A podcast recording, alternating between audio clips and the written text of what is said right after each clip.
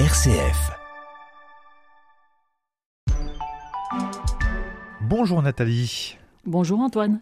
Nous avons abordé le mois dernier le premier volet des arnaques à la carte bancaire.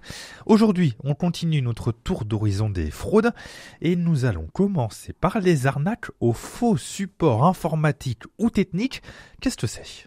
Cela consiste à vous faire croire que votre ordinateur a un problème comme la présence d'un virus, une erreur de système ou un blocage de l'écran. Un message vous invite à contacter un numéro, L'interlocuteur fait semblant de dépanner votre ordinateur en prenant la main à distance, puis vous facture la soi-disant prestation et vous incite à acheter des logiciels inutiles.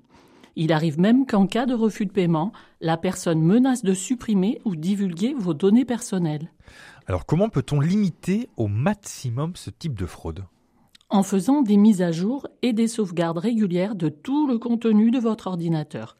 Évitez les sites peu fiables, ne cliquez pas sur des liens ou pièces jointes de courriels douteux ou d'expéditeurs inconnus. Et si malgré tout, Nathalie, on est victime d'une telle tentative de fraude, que, que pouvons-nous faire? Surtout ne pas appeler le numéro indiqué et ne rien payer.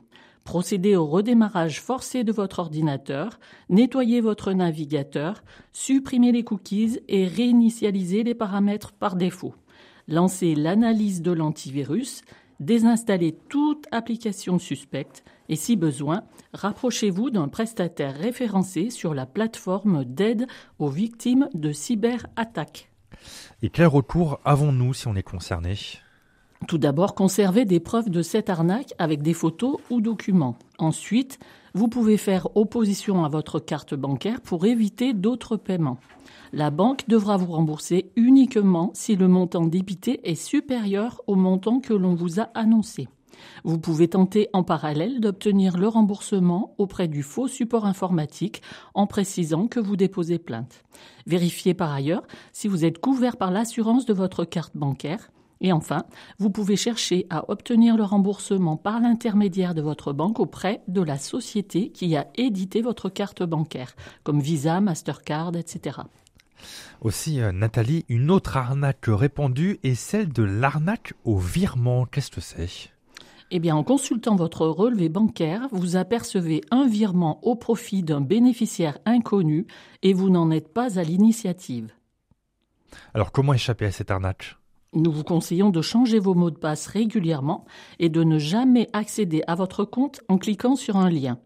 Lors d'un paiement en ligne, ne cochez pas la case Enregistrer ma carte pour un prochain paiement et ne transmettez pas vos coordonnées bancaires par SMS ou courriel, même à vos proches. Utilisez un antivirus et effectuez les mises à jour.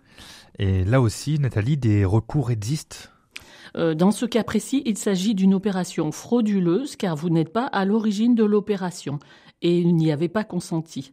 Contestez l'opération et demandez le remboursement auprès de votre banque. Merci beaucoup Nathalie pour euh, tous ces, ces, conseils. On arrive au terme de notre deuxième volet sur les arnaques à la carte bancaire.